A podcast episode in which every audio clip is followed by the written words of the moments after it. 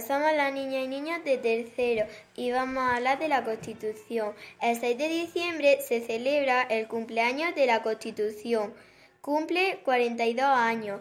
En nuestro cole hoy vamos a celebrar su cumpleaños con teatro de los niños de primero, segundo y cuarto. En nuestra clase de tercero hemos hecho nuestra Constitución, donde recogemos los derechos y deberes de nuestra clase que os vamos a leer a continuación. Deber a respetar las normas de tráfico. Derecho a una vivienda. Deber de no reírse de los demás. Derecho a escuchar quien te apetezca. Deber de hacer deber de hacer deberes. Derecho a tener comida. Deber de a, deber a limpiar. De- de- derecho a un nombre. Deber a respetar a las personas. Derecho a ir al colegio. Deber a respetar las normas del colegio. Derecho a ir a la farmacia. Deber de, de tener un techo. Deber a reír. Hay derecho a reír. Deber a relacionarse. Derecho a escuchar música. Deber de tirar la basura. Derecho a jugar. Deber de dormir para las noches. Derecho a llevar ropa. Deber de trabajar. Derecho a una familia. Deber a ayudar a la gente. Derecho a cuidados médicos.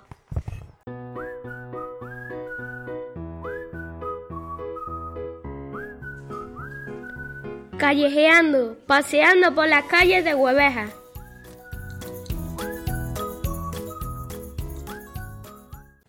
Mi calle.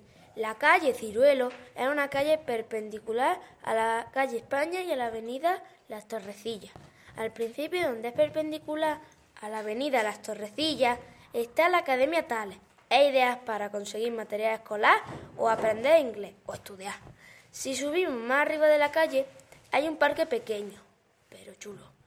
Más arriba hay un solar lleno de herramientas y hay una grúa.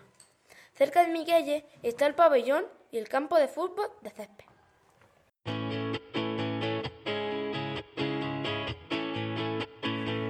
¿Os apasiona la cocina?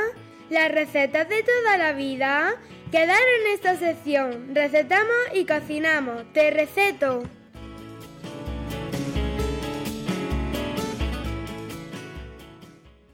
Hola, voy a presentar la receta de berenjenas de atún. Para hacer con la Thermomix. Ingredientes: dos berenjenas, una cucharadita de sal, 300 gramos de aceite de oliva, 150 gramos de cebolla cortada en cuatro, un diente de ajo, 200 gramos de tomate triturado natural o en conserva, una ramita de hojas de albahaca troceada a mano, un pellizco de pimienta negra, 140 gramos de atún en aceite de oliva bien escurrido, latas de 67 gramos de peso escurrido, 6 lonchas finas de queso para el sándwich. Preparación de la berenjena. Cortamos las berenjenas por la mitad y las vaciamos con cuidado de no cortar o romper la piel. Reservamos la pulpa extraída. Colocamos la berenjena espolvoreada con sal en el recipiente. Baroma. Con la piel hacia arriba tapamos y reservamos en el vaso de la Thermomix. Ponemos de aceite y el diente de ajo. Programamos a 6 segundos a velocidad 4. Sofreímos durante 2 minutos temperatura aroma y velocidad 1. Inco- Incorporamos la cebolla y troceamos durante 6 segundos a velocidad 4. Situamos el recipiente aroma en su posición y programamos 5 minutos temperatura aroma y velocidad 1. Retiramos el recipiente aroma, añadimos la pulpa de la berenjena reservada y troceamos durante 3 segundos la a velocidad 4. Agregamos el tomate, la sal, el azúcar, la vaca y la pimienta. Situamos de nuevo el recipiente varoma en su posición. Programamos 12 minutos de temperatura varoma y velocidad 1. Retiramos el recipiente y añadimos el, el vaso y mezclamos durante 4 segundos a velocidad 3. Colocamos las berenjenas con la piel hacia abajo en una fuente, retiramos el relleno y encima de cada berenjena colocamos una loncha de queso, gratinamos unos minutos.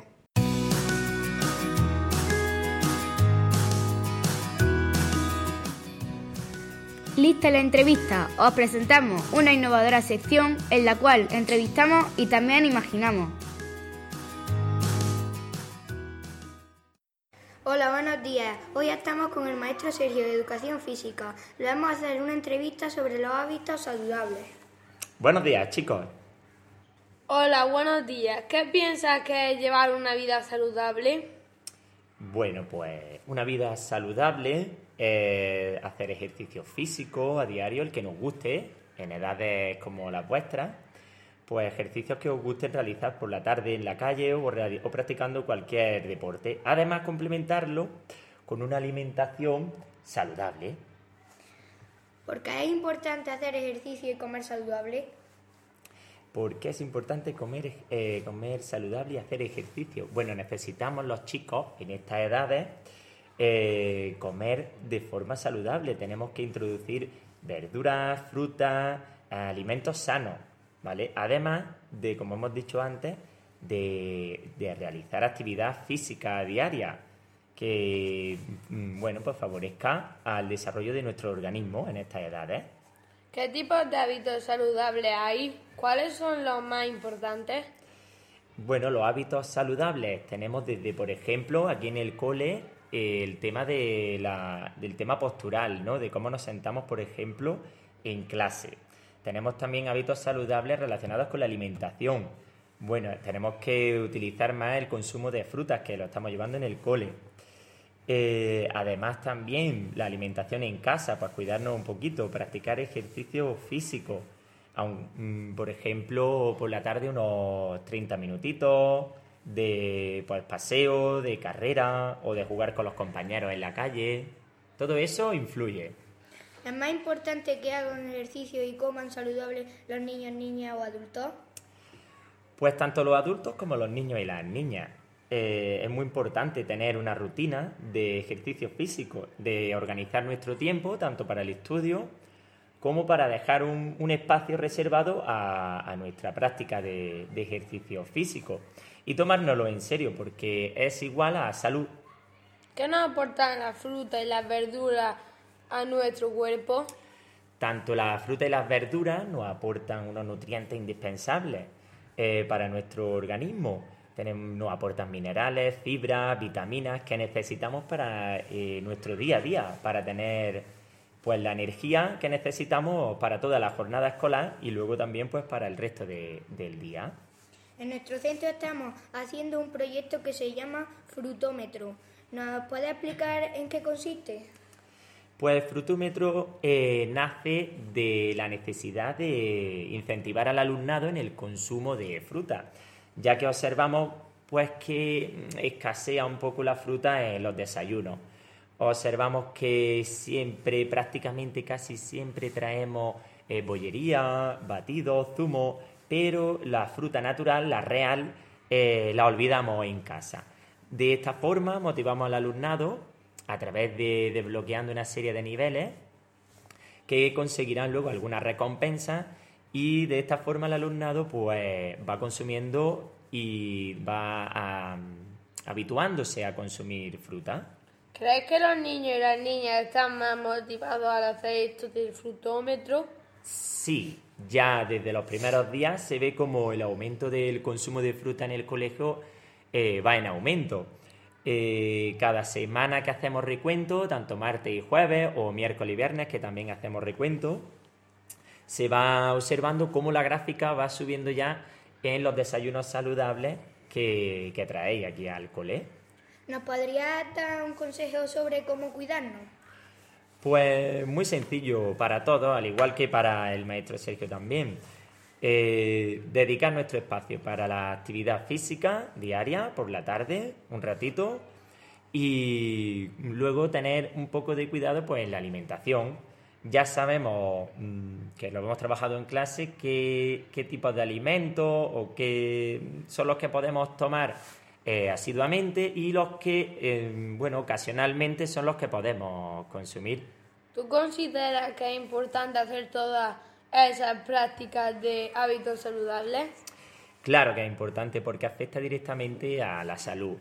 Eh, un chico o una chica que se cuida, mmm, cuida esos hábitos saludables, eh, va a notar cómo incluso pues a nivel de ya tipo de enfermedades, pues por ejemplo resfriados o dolores musculares, va a ver cómo se van a ir reduciendo y cómo se va a sentir cada vez mejor.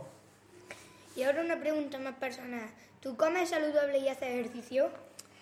Pues muy buena pregunta. Eh, sí, eh, intento, bueno, intento lo que puedo, ¿vale? Ejercicio por las tardes, sí, prácticamente eh, me organizo para tener un ratito de ejercicio físico. Y comer saludable, pues claro, todos los días hay que intentar comer lo más saludable posible, utilizando pues la comida real, eh, dejando pues por ejemplo lo ultraprocesado a un lado e, e intentando meter eh, pues muchas verduras, frutas, comida que, de, mm, que verdaderamente nos aporte los nutrientes que necesitamos. Muchas gracias. Muchas gracias, chicos.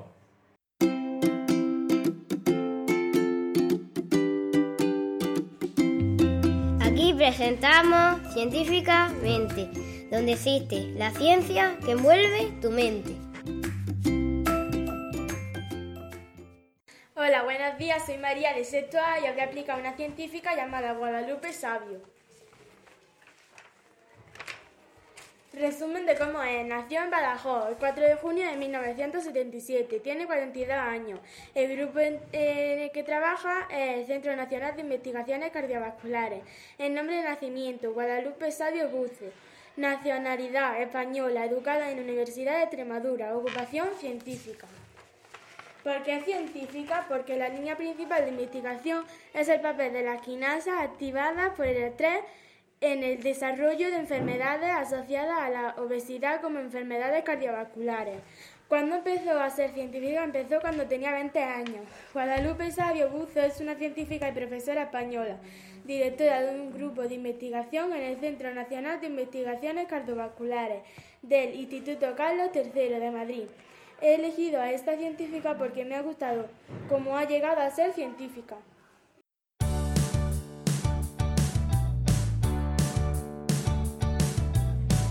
¿Os gustaría conocer la huerta del Lorca? Nuestras hortalizas, frutas y verduras son una auténtica ricura. Hola, buenos días. Una vez finalizada la jornada de participación en la huerta, antes de todo queremos agradecer a toda la familia por su ayuda. Las zonas de la huerta y exteriores del centro las hemos mejorado con la instalación de unos bancos, la poda, compostaje, la siembra de las jardineras de la entrada y la siembra en el huerto. También hemos puesto en funcionamiento el invernadero. Los cultivos que ya hemos plantado son habas, guisantes, remolachas, lechugas varias, coles, zanahorias y espinacas. También tenemos cultivos anuales, fresas, alcachofas, parras de uvas, varias aromáticas, frambuesas y orégano.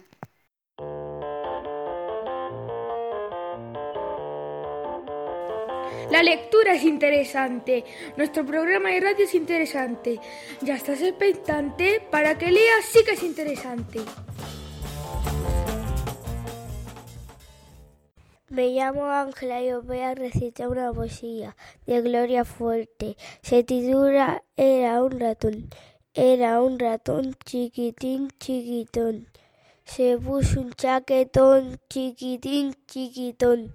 Tenía ojitos, también bigote y cuatro pelos en el cogote y unos pendientes en las orejas y zapatillas, pero muy viejas. Era un ratón muy chiquitín con un lacito en el rabín.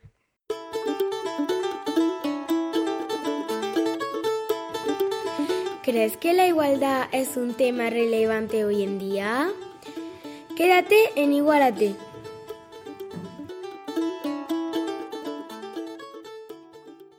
Hola, me llamo Pastor de la clase de segundo de primaria. El día, el día 25 de noviembre celebramos Día de la Novelencia de Género, que escribimos en, en la clase contra todo. Hombres y mujeres son iguales con los mismos derechos. Las mujeres no son esclavas, propiedad ni, ni juguetes de los hombres. Todos nacimos de una mujer, merece todos nuestro amor y respeto. Pe pegar, gritar y empujar. Insultar son formas de violencia a la mujer, se le respeta sí o sí. Nadie le dice a una mujer con quién tiene que hablar ni salir. Las mujeres se pintan si quieren y se visten como deseen. Quitar el móvil a la mujer para ver su mensaje en violencia. Las mujeres merecen nuestro respeto.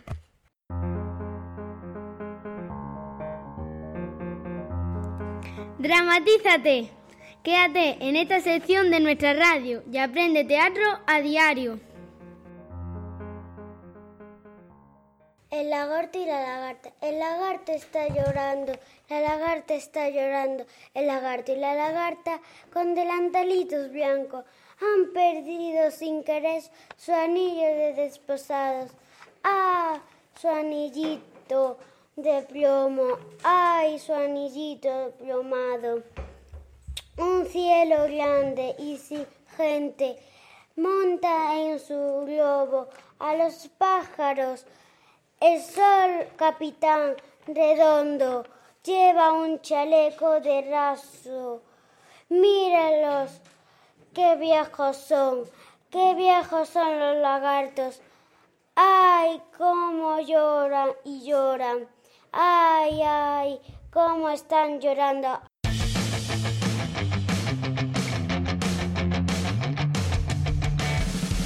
Salimos de la plaza. Viajes, excursiones, disfrutamos de ella. Sigue nuestra huella.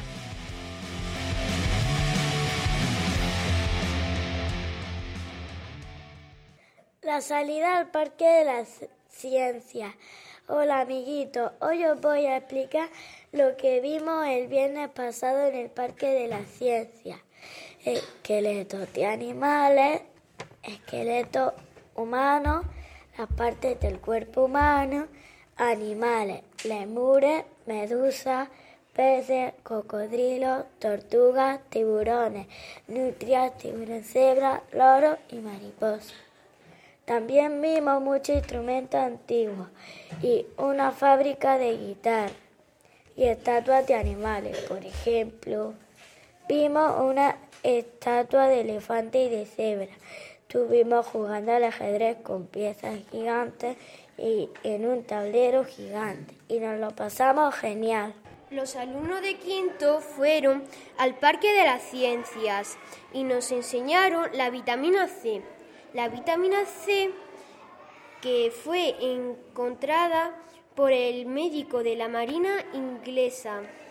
El médico encontró la cura del escorbuto a un, a un grupo le dio pescado, a otro carne, a otro zumo de limón y al otro más sal y los que se tomaban el zumo de limón sobrevivía porque tenía vitamina C y los demás morían y así se encontró la vitamina C.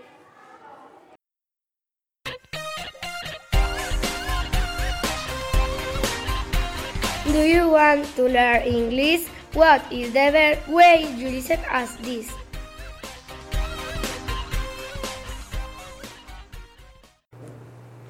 Class 3. It's a greeting song.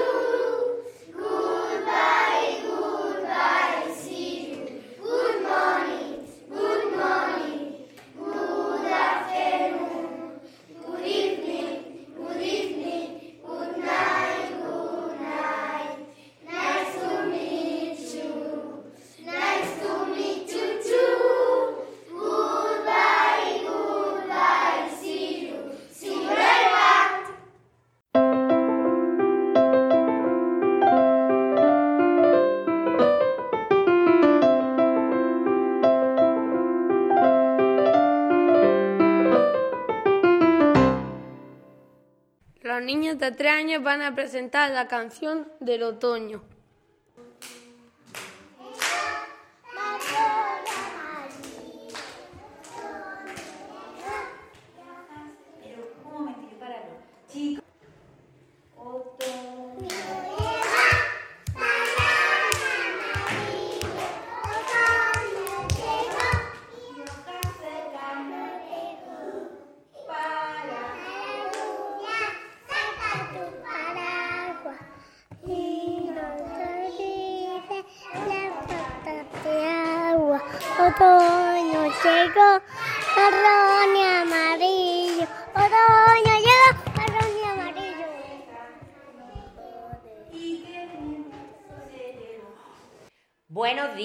somos los niños de cuatro años, de infantil de cuatro años. Y nosotros esta semana hemos trabajado el día 20 de noviembre. ¿Qué fue el día 20 de noviembre? Pero ¿qué fue? El día de los... El día de los de... Muy bien. ¿Y ese día cómo lo trabajamos? ¿Qué hicimos? ¿Hicimos? ¿Qué hicimos? Una una ficha de Pocoyo, muy bien. Y en esa fichita de Pocoyo, ¿qué derechos vimos? El de jugar. El de jugar, muy bien. ¿Qué más? El de la paz, muy bien. El de la asamblea. El de la asamblea. El de la salud. Es muy bien el de la salud. ¿Cuál más? El de la asamblea. Ese ya lo hemos dicho, el de la asamblea. Muy bien, Cristian. Eh, ¿Cuál más? El de la pro. Muy bien. Espera, dilo fuerte. El de la identidad. El de la identidad. Muy bien. El de la salud. El de la salud ya lo hemos dicho. El de la identidad. Y en el de la identidad, ¿qué hicimos para trabajar la identidad? Un car. El carnet de identidad. Muy bien. Y en ese carnet de identidad que está colgado allí en el pasillo de infantil, ¿qué pusimos? Nuestra favorita. Nuestra foto primero. Muy bien. Y después Nuestra la comida de Esperado, esperado. El color favorito. El color favorito. A la vez no puede ser. No. El animal favorito. El animal favorito. La, comi- la comida favorita. La comida favorita. El número favorito. El número favorito. El avión. Muy bien. El avión, ya está, muy bien. Y ese avión significaba que con nuestro carnet de identidad podemos Viajar. fuerte Viajar. viajar por todo el por todo el mundo. Muy bien, muy bien. ¿Y qué más hemos hecho para trabajar los derechos de los niños? ¿Qué más hicimos? La fuerte. La mano. Las manos. Bien, con nuestras manos dibujamos nuestras manos en qué? En un en una car en una cartulina y cada uno puso un derecho, ¿vale? Que también con las manos abiertas, muy bien, Germán, con las manos abiertas y lo pusimos también en el pasillo de infantil. Muy bien. Pero también hay otra cosa muy importante. También hay otra cosa muy importante. Tenemos derechos, pero también tenemos de... De... Deber... Fuerte, Bárbara. Deberes, como el deber de qué? De- muy bien, de trabajar, de... ap- Muy bien, de aprender, de estudiar, de... ¿De, de qué más? De ayudar. De ayudar. ¿A quién podemos ayudar? A las mamás, a los papás, a los abuelos y a los con a los compañeros también, ¿vale? Y no se pelea, muy bien. Para no pegar, exactamente. Bueno, pues así trabajamos nosotros el día de los Derecho. de los De, de los niños. Muy bien. Pues muchas gracias a todos y este ha sido nuestro pequeño trabajo. Buenos días. Somos cinco años. y os vamos Hacia el otoño. del otoño. Muy bien. Vamos a empezar por un cuento. ¿Cómo se llama el cuento? La castañera con cuerno. El ojo, el- eh, la castaña con cuerno. La castaña con cuerno. Pero antes nos vamos a presentar. ¿Tú te llamas? ¿Tú? Naira. Víctor. Alejandro. Victoria. Muy bien. ¿Cómo empieza el cuento de la castañera?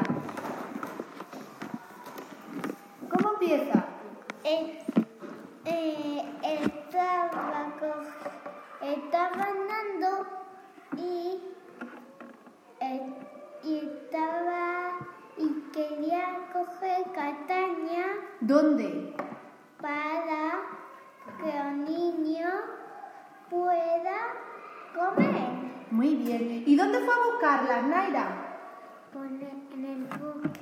En el bosque. Y cuando cogió una castaña, ¿qué, qué cantaba la castañera? La castañera, ¿qué decía? Caracol, col, col. No, eso después, primero, castaña. Así. Rafa, ¿qué decía? Al cesto. Y cuando tuvo toda la cesta llena de castañas, ¿qué hizo? Bajar, bajar. ¿A dónde bajó? a- ¿Dónde bajó Victoria? Al puesto. Al puesto. ¿Y, y, y qué pasó? ¿Qué empezó? ¿Qué empezó? Llover. A llover. ¿Y de repente qué pasó? Que la castaña sacaron los cuernos. ¿Había cogido castañas? No. ¿Qué había cogido? Caracoles. Caracoles. Caracoles. ¿Y entonces qué hizo la castañera? ¿Qué hizo? ¿Subió a dónde? A la montaña. A la montaña. Y esta vez, para no equivocarse, ¿qué cantaba Alejandro? La canción de caracol, col. Venga, cantadla. Caracol, col, col. Saca cuernos sol. Que tu padre, que tu Si no saca los cuernos, ¿qué es? Una castaña. Castaña. Y cuando tuvo todo el cesto lleno de castañas, ¿a dónde se fue? Al puesto. Al puesto. ¿Y allí qué hizo? que, que, que, que el niño estaba contento. ¿Y dónde les metió las castañas? En un, en un cucurucho de papel de periódico. Muy bien. ¿Y colorín colorete? Este cuento se ha acabado. ¿Y colorín colorete? Vamos a cantar la canción de la... Castañera. Una, dos y... Cuando es... La castañera, castañera. Va contenta la... montaña. Con un... Cesto para llevar. La camisa... La pequeña, la fadilla, la fadilla, Los zapatos... patos hacen clop clop, Y giras y giras, Cuando es tiempo de... come castaña, La castañera la castañera, trae castaña, de la montaña y las la ciudad, la camisa letra pequeña, la faldilla, los zapatos y al girar siempre gira así. Nos despedimos. Adiós.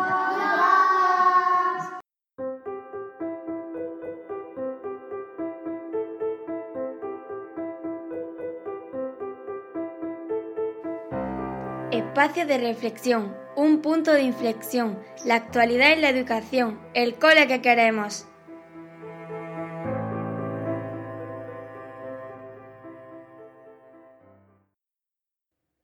Continuamos la lectura de diferentes fragmentos del artículo Que nadie se quede atrás del blog de Carlos Magro. Nos quedamos hablando del fracaso escolar.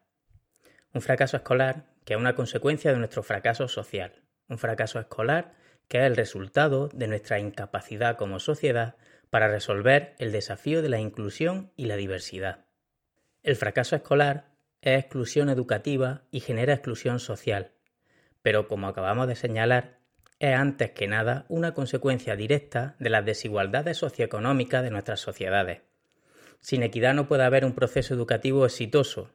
Sin equidad social no hay calidad educativa posible. La calidad de un sistema educativo no tiene como techo la calidad de sus docentes, como sostiene McKinsey. El techo, en términos de calidad de un sistema educativo, es el nivel de pobreza y desigualdad de esa sociedad. El fracaso escolar muestra, por tanto, los problemas de nuestras sociedades para compensar estas desigualdades, y en el caso español es un síntoma claro de la inequidad de nuestro sistema al penalizar de manera diferencial a los alumnos de niveles socioeconómicos y culturales bajos. Ante la ausencia de políticas sociales y educativas claras de compensación, cuando no manifiestamente favorecedoras de más exclusión y segregación, nos encontramos en un círculo vicioso del que cada vez nos cuesta más salir. El fracaso escolar es un concepto complejo en el que se incluyen situaciones y realidades muy diversas. Es un proceso acumulativo, complejo y multivariable, que como acabamos de decir depende en su mayor parte de factores no escolares, características personales, circunstancias familiares, capital cultural, trayectorias vitales y condiciones económicas y sociales. En este sentido, Murillo y Martínez Garrido han mostrado la incidencia de las políticas educativas en el aumento de la segregación escolar en España y el efecto de esta sobre el rendimiento académico de los estudiantes, sobre su formación integral, sobre su socialización y sobre la igualdad de oportunidades. El fracaso es acumulativo. Tiene que ver también, claro, con la financiación, los recursos, las características del currículo y la inestabilidad de las plantillas docentes y sus condiciones de trabajo. Unos factores los sociales, económicos, culturales y otros, los políticos, normativos, estructurales, quedan fuera de los márgenes de actuación directa de la escuela y de los docentes. Pero el fracaso escolar es también una realidad construida en y por la escuela, y depende también de las prácticas mediante las que los docentes proveen de educación a los estudiantes, miden y valoran los aprendizajes, responden o dejan sin las respuestas y ayudas pertinentes a aquellos estudiantes que encuentran dificultades en sus trayectorias escolares y educativas. El centro escolar y sus dinámicas de funcionamiento, el currículo que se oferta, la enseñanza que se desarrolla en la aula, los modos de agrupar al alumnado, las relaciones entre docentes, profesores, alumnos, compañeros, el clima relacional, las transiciones escolares, también son causa de este fracaso. El fracaso escolar se hace visible a través de indicadores como la repetición escolar o el abandono escolar temprano, que a pesar de la gran disminución que ha experimentado en los últimos 10 años, sigue estando 8 puntos por encima de la media europea y 14 puntos por encima de Croacia, que en 2018 era el país europeo con menor tasa de abandono escolar temprano con apenas el 3,3%. Las cifras oficiales del fracaso escolar ocultan las cifras de alumnos que pasan de curso, aprueban y sacan incluso buenas notas, pero que pasan su hora, día y años sentados en una aula y realizando unas actividades que no les interesan nada y a las que no le encuentran ningún sentido. No solo se trata de que el alumno permanezca en el centro, sino de que sea partícipe activo en la vida social y académica de éste. En todo caso, el fracaso escolar es un indicador de las dificultades reales que tiene la escuela para funcionar como un ascensor social. No es que no haya funcionado o haya dejado de funcionar recientemente, sino que nunca ha terminado de funcionar para todos. Recordemos que el 43% de los niños y niñas del 20% más pobre abandona prematuramente sus estudios, o que los alumnos de entornos desaventajados tienen 5,6 veces más probabilidades de haber repetido frente a sus equivalentes de familias privilegiadas, a pesar de los esfuerzos de miles de docentes. La escuela, con frecuencia, ahonda esa dificultad y la perpetúa. El fracaso escolar ni es natural ni es la consecuencia directa de una acción aislada. Tampoco es el resultado fatal de un destino preestablecido. Responde a un largo y complejo proceso de gestación en el que todos estamos involucrados. Ser capaces de ayudar a los alumnos a construir significados sobre sí mismos como aprendices que les habiliten para seguir aprendiendo es probablemente una de las funciones más importantes de las instituciones de educación formal y escolar, en el marco de la nueva ecología del aprendizaje. El fracaso escolar de un alumno no es una responsabilidad exclusiva de él, su tutor o sus maestros directos, sino del conjunto de toda la escuela y, como hemos señalado, de toda la sociedad. Cae en el ámbito de lo común. Es, por tanto, un reto para cada comunidad escolar y para la escuela como organización. Todos tenemos parte de responsabilidad. Es un fracaso de todos, un fracaso colectivo. Abordar este reto pasa por hacer cambios en nuestra manera de entender el aprendizaje y la enseñanza, en la cultura escolar, en la autonomía real de los centros escolares, en la concreción de los currículos, las metodologías y las maneras de evaluar el aprendizaje.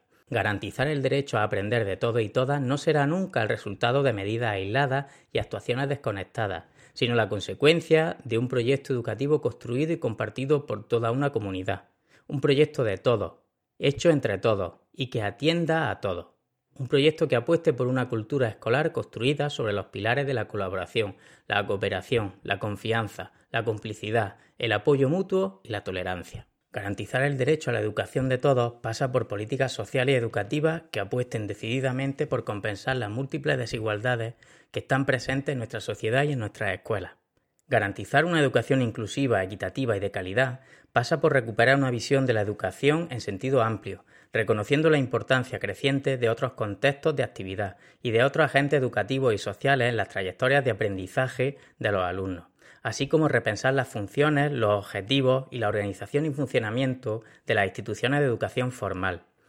La enseñanza es una profesión de esperanza. Nos guían deseos, que nuestros alumnos descubran el gusto de aprender, un sentimiento de justicia y de cuidado mutuo. Aspiramos a convertir a los niños en ciudadanos reflexivos, creativos e implicados. A los maestros inspiradores les motiva su sueño de un mundo mejor. Grigley, 2007. Asegurar que nadie se quede atrás en términos de aprendizaje se convierte así en la principal función de la escuela como comunidad.